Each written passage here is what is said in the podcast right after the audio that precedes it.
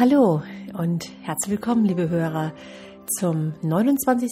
Podcast Charisma und Persönlichkeit, dem Podcast von und mit Heike Holz.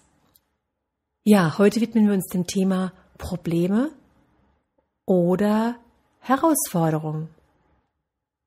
Wie gehen wir mit Herausforderungen, mit Problemen um? Was wollen uns Probleme eigentlich sagen? Was bedeuten Probleme eigentlich?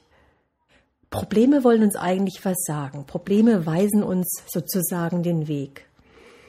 Wir haben oft eine Liste von Dingen, die nicht richtig laufen, worüber wir uns ärgern. Ja, eine Liste mit Problemen. Vielleicht eine sehr lange Liste. Doch das sollte uns nicht beunruhigen. Es ist nur ein Zeichen für unser Problembewusstsein, dass also irgendetwas im Argen liegt. Werfen wir also nicht die Flinte gleich ins Korn, sondern freuen wir uns darauf, dass wir eine wirkliche Aufgabe vor uns haben. Interessant ist in diesem Zusammenhang, dass sich das chinesische Schriftzeichen Krise aus dem Zeichen für Problem und Chance zusammensetzt. Ja, und damit ist schon alles gesagt. Ein Problem ist immer ein Ausdruck dafür, dass die Harmonie gestört ist und dass etwas fehlt also ein Mangel vorliegt. Und das kann auf den unterschiedlichsten Ebenen sein. Nehmen wir einmal das körperliche Wohlbefinden. Auch hier wieder komme ich auf die Chinesen zurück, denn die haben dieses Prinzip schon vor Urzeiten entdeckt. Sie nennen es Yin und Yang. Yin steht für das weibliche Prinzip, für das Dunkle, Weiche, und Yang steht für die Stärke, das Helle, das Männliche. Wir kennen das auch durch das Polaritätsprinzip, das Gegensätzliche. Ein chinesischer Arzt würde sich beispielsweise immer mit beiden Elementen beschäftigen und er versucht herauszufinden, wo genau das Ungleichgewicht besteht. Er verordnet entsprechende Mittel oder Veränderungen der Lebensweise, um die Harmonie wiederherzustellen. Stehen Yin und Yang im ausgewogenen Verhältnis zueinander, können die Energien wieder frei fließen, dann ist der Mensch gesund. Und diese Art der Gesundheit bezieht sich nicht allein auf den Körper, sondern ebenso auf die Seele und den Geist. Ja, und deshalb gehören Meditationen oder bestimmte Rituale in der chinesischen Heilkunde genauso zur Therapie wie bestimmte Lebensmittel, die entweder als kalt oder heiß, süß oder sauer eingestuft sind. Ein kleines Beispiel hier, oft schon genügt eine Kleinigkeit, um Beschwerden vorzubeugen. Gesundheit beginnt in China in der Küche. Ein guter chinesischer Koch weiß genau, dass Schalentiere bei vielen Menschen Magenprobleme verursachen können. Und eine Prise Ingwer in das Gericht und schon verträgt es jeder. Ja, und so können Probleme hier auf der Ebene vermieden werden. Ja, und wer jetzt ständig an Kopfschmerzen oder Schlaflosigkeit leidet oder wer Probleme mit dem Rücken hat, der sollte sich einmal fragen, was ihm diese Beschwerden sagen wollen. Es ist kein Zufall, dass vor allem Rückenschmerzen gerade bei solchen Menschen besonders häufig vorkommen, die ständig überlastet sind. Ich kann es nicht mehr ertragen, spricht der Volksmund. Ich halte das im Kopf nicht aus, verbalisiert, wenn jeder Ärger mit Kopfschmerzen kompensiert wird. Sie sehen also schon, dass wenn wir Gesundheitsprobleme haben, dass wir einfach mal zu uns selbst schauen können, in uns hineinschauen können, was könnte das bedeuten? Was wollen uns Hautprobleme sagen? Die Haut ist das Spiegelbild der Seele. Welche Gifte haben sich in ihrer Seele festgesetzt, die jetzt über die Haut ausgeschieden werden? Könnten die Nackenprobleme nicht etwa auch Ausdruck einer inneren Starrheit sein? Die Magenprobleme sind möglicherweise nicht auf eine physische Schwäche des Magens zurückzuführen, sondern hängen vielleicht eher mit der Unfähigkeit zusammen, die eigene Meinung, Ärger oder Kritik zu äußern. Und so bleibt alles im Magen oder schlägt auf den Magen, weil es nicht verdaut wird. Oft sagen wir ja auch, dass die anderen Mitmenschen so schwierig sind, dass wir Probleme im zwischenmenschlichen Bereich haben, immer Ärger mit der Schwiegermutter, mit dem Vorgesetzten oder viele Beschwerden von Kunden. Wer ständig Probleme mit anderen hat, der hat vor allem ein Problem mit sich selbst. Da gibt es Menschen, die wollen gerne alles bestimmen. Auch für andere. Oder andere Menschen wiederum, die können sich ganz schlecht in die Situation anderer versetzen und verhalten sich dann wie die Axt im Walde. Oder manche beklagen sich darüber, dass sie immer alles für die anderen tun, aber wenn sie selbst etwas wollen, ist keiner da. Ja, das frustet. Aber ist es denn wirklich so? Alles hat mehrere Aspekte. Wie würden jetzt andere Menschen die Situation sehen? Unsere Probleme sind eigentlich ein Spiegel unserer eigenen Unzulänglichkeiten. Ich weiß, dass wir dies nicht gerne hören und noch weniger zugeben wollen. Doch alle Probleme führen in eine Richtung, nämlich zu uns selbst.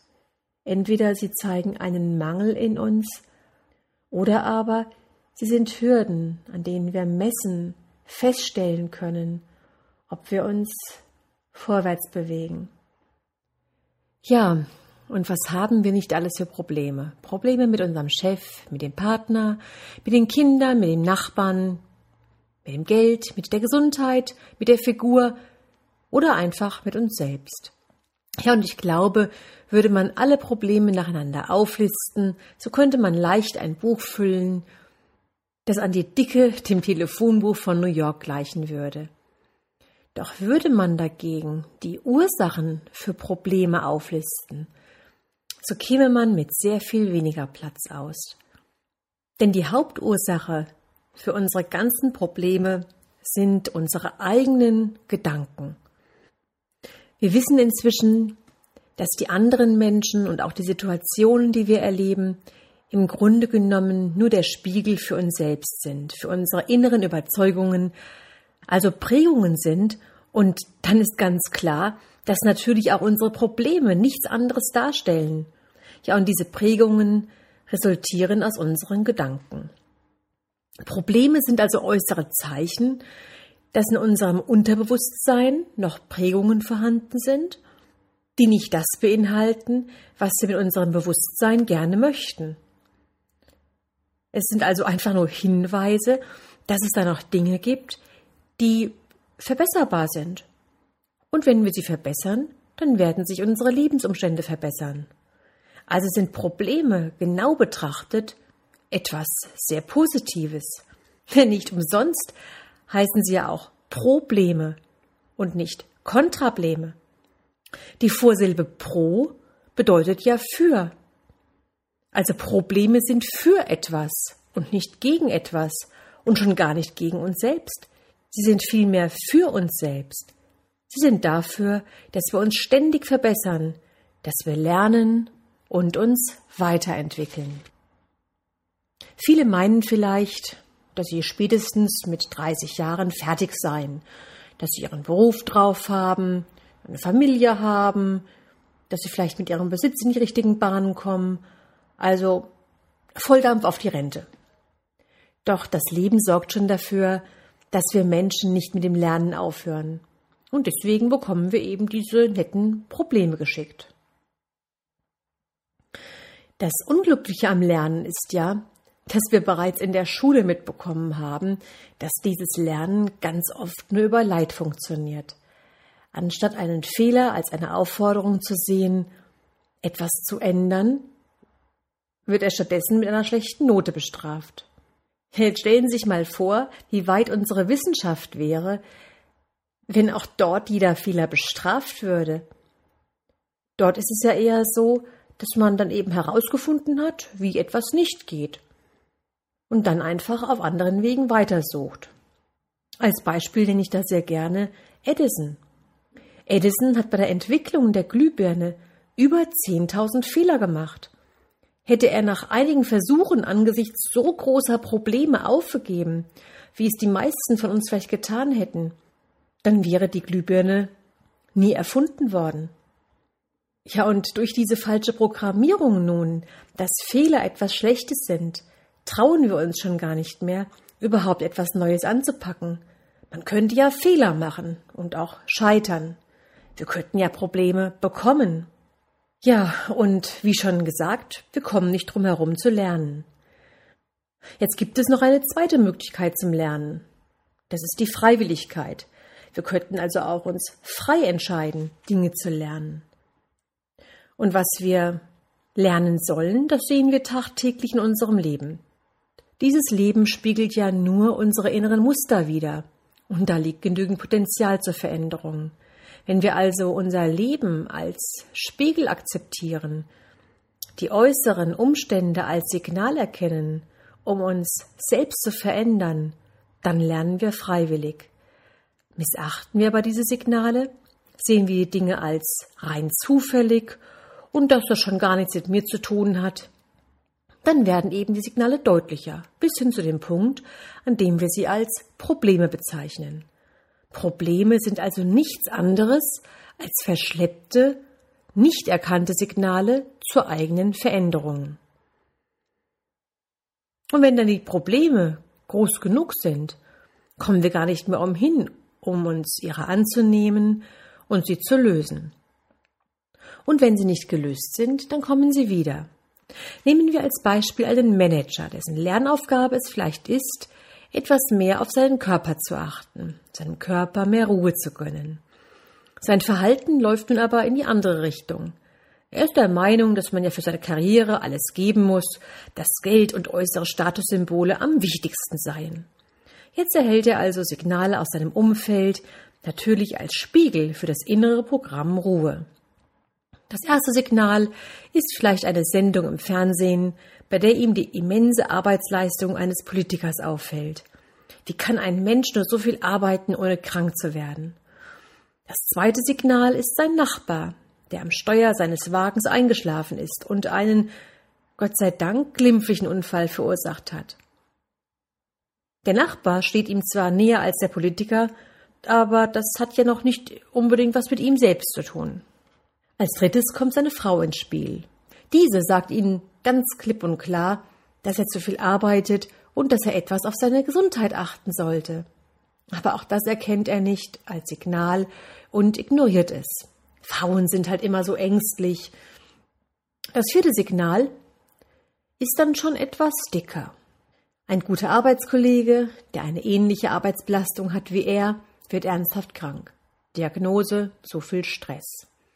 Naja, aber es gibt ja Menschen, die für die harte Geschäftswelt einfach nicht geschaffen sind. Also auch dies erkennt er nicht. So könnte es nun immer weitergehen bis zu dem Punkt, an dem er selbst einen Herzinfarkt erleidet. Jetzt hat er ein echtes Problem. Aber dieses Problem lässt ihm keine Wahlmöglichkeit mehr, wie er denn seine Lektion lernen soll. Jetzt liegt er im Krankenhaus. Jetzt hat er Ruhe. Jetzt achtet er auf seinen Körper. Leider gibt es auch hier immer wieder Menschen, die selbst so starke Signale nicht erkennen und dann irgendwann ganz zufällig am dritten Herzinfarkt sterben.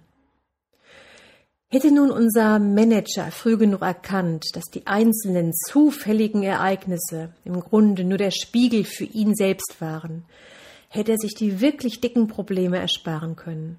Hätte er freiwillig gelernt, hätte er sich das Leid ersparen können. Und jetzt überdecken wir das mal für unser eigenes Leben.